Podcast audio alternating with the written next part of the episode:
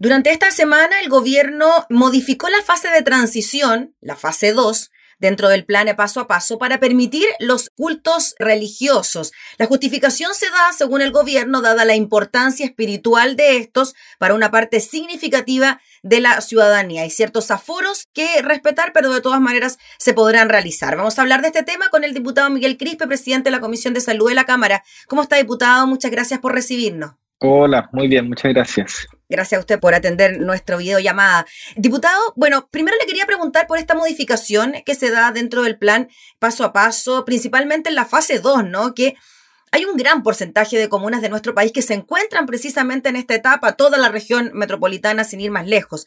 ¿Qué le parece a usted que se dé esa posibilidad cuando los contagios siguen aumentando más de 4.000 diariamente? A ver, a mí me parece que, que es una situación bastante delicada, porque efectivamente eh, está el tema de la salud mental, de, cuando uno está físicamente más complicado, más expuesto, también hay una dimensión espiritual que cuidar. Eh, sin embargo, es, muy riesgoso lo que hace el gobierno. Es decir, mire, el, mismo Papa eh, el año pasado suspendió la misa de Semana Santa. y eso es porque hay un sentido de realidad, que, que, al final, bueno, para poder rezar hay que estar vivo. Y la verdad es que mucha gente se está muriendo todos los días y parece que todavía no lo, queremos asumir. Entonces, creo que, es delicado y yo en eso llamaría a, todos los creyentes practicantes que también tengan mucha precaución, que, que, puedan sopesar también el riesgo que tiene para ellos y para sus familias. Eh, exponerse a reunirse en lugares con personas que no conocen y que por tanto no saben, porque cuando uno se junta de repente con el foro permitido con su familia, uno pregunta antes y sabe más o menos eh, qué, prácticas hay, qué exposición hay. Hay un nivel de control mayor, pero cuando uno se reúne en un espacio con gente que, no conoce eh, y, en estas condiciones donde el virus está, la verdad, eh, en todas partes, es muy riesgoso. y yo creo que ahí el gobierno toma una decisión que yo no comparto y que, y que es inconsistente también con otras partes del plan paso a paso. es decir, ¿por qué no permitir que se haga deporte en áreas abiertas, en las plazas, eh, cuando sabemos que en áreas abiertas la posibilidad de contagio es muy baja. Y eso también ayuda un poco a la salud mental y al espíritu, ¿no? Eh, entonces, creo que, es una decisión muy, muy delicada que, yo no comparto por este sentido, por lo sanitario. Yo creo que tenemos que respetar y, y ayudarnos también, tanto de mente y espíritu, para salir de momentos tan difíciles, pero, pero esto da una señal equivocada a la población de que, de que vamos ganando cuando estamos en el segundo momento más difícil de esta pandemia. Sobre eso precisamente le quería preguntar, eh, diputado Miguel Crispi, porque a lo largo de esta pandemia se han dado distintas señales por parte de la autoridad que finalmente han generado una sensación de falsa tranquilidad o falsa seguridad, quizá como no recordar la nueva normalidad, llamado a tomar un cafecito, etcétera. Y quizás se está repitiendo lo mismo con el proceso de vacunación, reconociendo lo exitoso del proceso, ya van 5 millones de personas vacunadas, pero quizás este exitismo frente al proceso nos hace sentir cierta tranquilidad que se suma a estas medidas de que la gente se puede reunir en un culto religioso, que nos hacen quizás pensar de que la cosa no es tan grave, de que no estamos tan mal. Sí, eh, yo creo eso es parte de la condición humana. Nuestra, nuestra cabeza está diseñada para escuchar buenas noticias. Eh, es así. Eh, escapamos de las malas noticias. Queremos, queremos tener la buena nueva, queremos tener buenas noticias.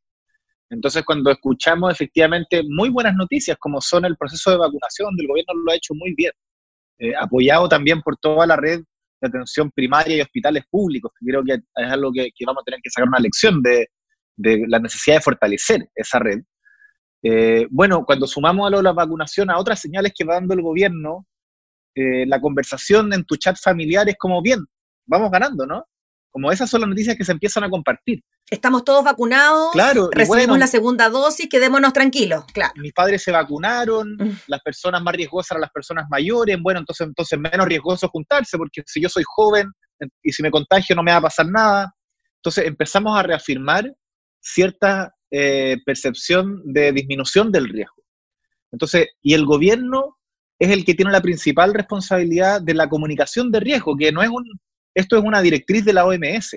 Parte de las, de, las cosas que, se le ha pedido tener atención a los países tiene que ver con la trazabilidad, tiene que ver con la detección temprana, con el aislamiento y la comunicación de riesgo. Y la comunicación de riesgo es básicamente que la ciudadanía mantenga las alertas arriba. Eh, y el gobierno, por tanto, no puede, por supuesto, eh, esconder el éxito de las vacunas, se ha hecho muy bien, pero tiene que siempre estar dando una señal de cautela y, por tanto, eh, la señal que se da cuando se dice vamos a permitir la reunión de, en cultos religiosos es muy equivocada porque hay una enorme población, proporción de la población creyente que se le da una señal más de que vamos ganando y no vamos ganando. No vamos ganando, sigue falleciendo mucha gente diariamente. Eso no es ganar ninguna pelea. Hasta que esto no esté superado, tenemos que mantener eh, una situación de extrema precaución y en eso yo le pido al gobierno que de verdad eh, deje de, la ansiedad de lado. Eh, su único rol, más que ganar puntos de la encuesta, tiene que ser que la población mantenga esa esta estándar como de, precaución permanente y también pedirle a, la, población que, de verdad no, se deje engañar por su cabeza, porque es la cabeza la que también nos engaña. Eh, tenemos que mantenernos en estado de alerta. Sí, diputado, bueno, solo mencionar que lo que se permite es ceremonias de culto en lugares abiertos con un máximo de 20 personas y un máximo de 10 personas en espacios cerrados. Llama la atención de que se haya tomado esta medida, diputado Crispi, luego de que conociéramos las declaraciones del obispo de Magallanes, quien literal, porque lo dijo así, él llamó a desobedecer la norma, a desobedecer la ley si es que esta no se condicionaba de alguna manera con las órdenes o las medidas que llaman a tener por parte de la iglesia, cuesta decirlo, ¿no? ¿Qué le parecieron a usted esas declaraciones y que después además se haya tomado esta medida? Estamos hablando de las declaraciones del obispo Magallanes Bernardo Bastres. Bueno, es, lamentable. Yo, yo soy muy respetuoso de todos los credos, eh, tuve una formación escolar católica, pero, pero mm, la iglesia está en un proceso general de, de, mucha deterioro y, es lamentable que aparezca en la opinión pública con declaraciones como esta. Eh, y, creo que sería muy importante que ojalá la máxima autoridad de la Iglesia Católica hiciera un llamado a todos los ciudadanos a respetar las instrucciones sanitarias. Claro. Porque son, son autoridades que, que, que sí tienen mucha influencia en un grupo no menor de, personas. Eh, entonces también cuando hay una, una crisis de, de legitimidad, de las instituciones, lo que genera esa crisis de legitimidad es también como una, eh, es, más frecuente como decir, no, no cumplo la norma, no. Si yo ya no creo en esta persona. Entonces, ¿por qué voy a seguir cumpliendo las cosas que me dice si no creo en ellos? Entonces, cuando hay otra institución como la Iglesia Católica que da estas señales, bueno, refuerza esa, esa falta de un poco de, no sé cómo llamarla, pero de, disciplina o de, autocontrol que necesitamos en un momento de pandemia. Necesitamos en un momento de pandemia. Yo llamaría a la máxima autoridad de la Iglesia Católica de Chile a, a declarar y a dar una señal de efectivamente que a todo el pueblo católico cumpla con las normas que se le generan desde la autoridad sanitaria, que en este caso la única norma que vale es la de la autoridad sanitaria y no otra. Sí, pues, y ahí llama la atención, ¿no? Cuando el vocero gobierno, el ministro Belolio, dice en una entrevista que él no conoce de papers que hablen de que la gente se contagie en cultos religiosos, pero... Los hay. Uno podría pensar que en ambientes primero que los hay porque aparecieron por parte de la Organización Mundial de la Salud y segundo que uno podría pensar que en espacios cerrados, donde hay 10 personas, donde no hay una trazabilidad porque son personas desconocidas, es posible que se generen los contagios, ¿no? Pero es que es obvio, si no hay que tener un, no hay que tener un magíster en política pública o, política de salud o, ser un, o tener un doctorado para entender a estas alturas de la pandemia que reunirse en espacios cerrados eh, con otras personas en niveles de aglomeraciones eh, ya que escapan al núcleo familiar es más riesgoso que no hacerlo. Entonces, ¿por qué lo haces? ¿Por qué tomas esa decisión si eso es lo que no se entiende? Yo no entiendo, no, me logro imaginar esa reunión del presidente con sus ministros, no sé dónde se decidió, en que les parece que esto es una buena idea. Obvio que es una mala idea. ¿Será un gesto, diputado Crispi, para un sector de la población muy creyente o respondiendo quizá a la institucionalidad de la iglesia, no solo católica, porque también hemos visto, claro, cultos católicos, pero también hemos visto cultos evangélicos que se han reunido durante esta época. Bueno, eso queda en el ámbito de la especulación. Al menos desde el punto de vista sanitario, mm. no hay mm. ninguna justificación para tomar esta decisión. Esta es una mala decisión. desde el punto de vista sanitario.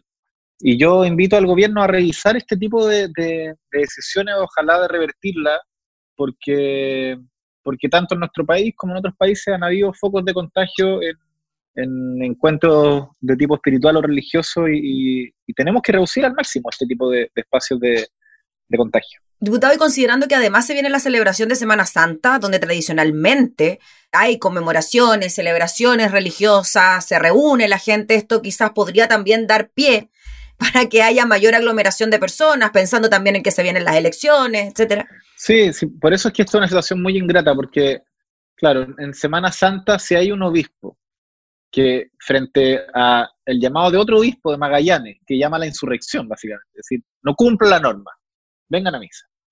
La respuesta del gobierno es darle, el, darle la razón. Entonces, bueno, hagamos la misa. Y si llegan más fieles, bueno, que pasen. No pasa nada. El gobierno va a ser benevolente con esto. Entonces, de nuevo, yo, yo creo que además creo que esta conversación es muy ingrata para los fieles y los creyentes, porque le genera una, una disyuntiva. Para la persona que es creyente, hoy día su disyuntiva es, o soy fiel con mi iglesia y voy como iba antes, eh, periódicamente a, a, la misa, o me cuido.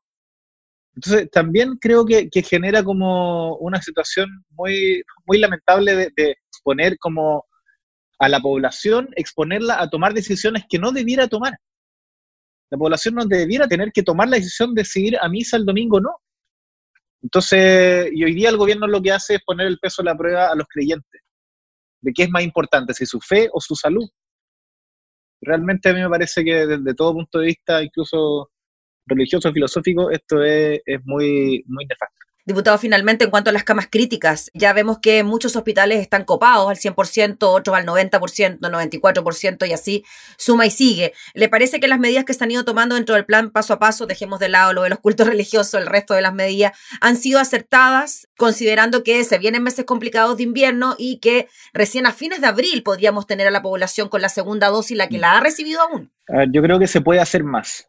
Eh, yo creo que el, gobierno efectivamente está, conozco muchos funcionarios y también la red de salud está dando todo lo que puede, pero el gobierno creo que, hay cosas que se pueden hacer mejor y tiene que ver con la consistencia del plan paso a paso, lo que hablábamos recién de la comunicación de riesgo, pero también de limitar espacios que ya entrando un poco en, una recta hacia eh, días más fríos, con más eh, más, más enfermedades respiratorias y la necesidad de que no se nos colapse la red de salud, se pueden evitar. Es decir, no, no, no tiene mucha explicación que en fase 2 puedan haber casinos funcionando.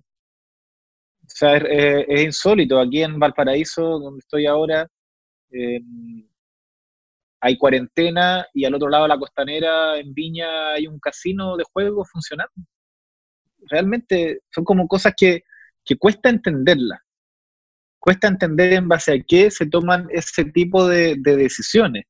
En Santiago volvimos de nuevo a, encontrarnos con, comunas que están en cuarentena, rodeadas por kilómetros y kilómetros de, otras comunas que están en fase 2 con circulación en la semana. Entonces es una cuarentena que tiene muy poco efecto, porque igual esos ciudadanos van a, a tener tránsito.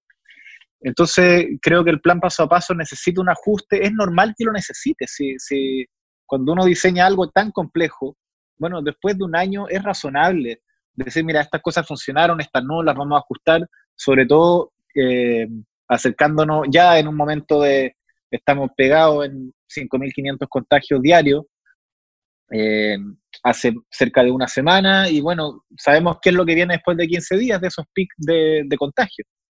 Entonces yo también hay un llamado a, que con humildad, si esto no se trata de que uno venga a decirle al, gobierno cómo se hacen las cosas. Ellos tienen mejor información, eh, tienen personas que están dedicadas exclusivamente a esto, y lo que falta, creo yo, es un poco de, humildad y templanza para decir, bueno, estas cosas no han funcionado bien y las vamos a cambiar, y no pasa nada, y es en beneficio de la población, y necesitamos hoy día más, más coherencia en ciertas medidas del plan paso a paso, y también más rigurosidad para impedir que, el invierno que, va a llegar rapidísimo eh, nos haga colapsar el sistema y la red pública de salud que ya está a un nivel bastante difícil de, gestionar.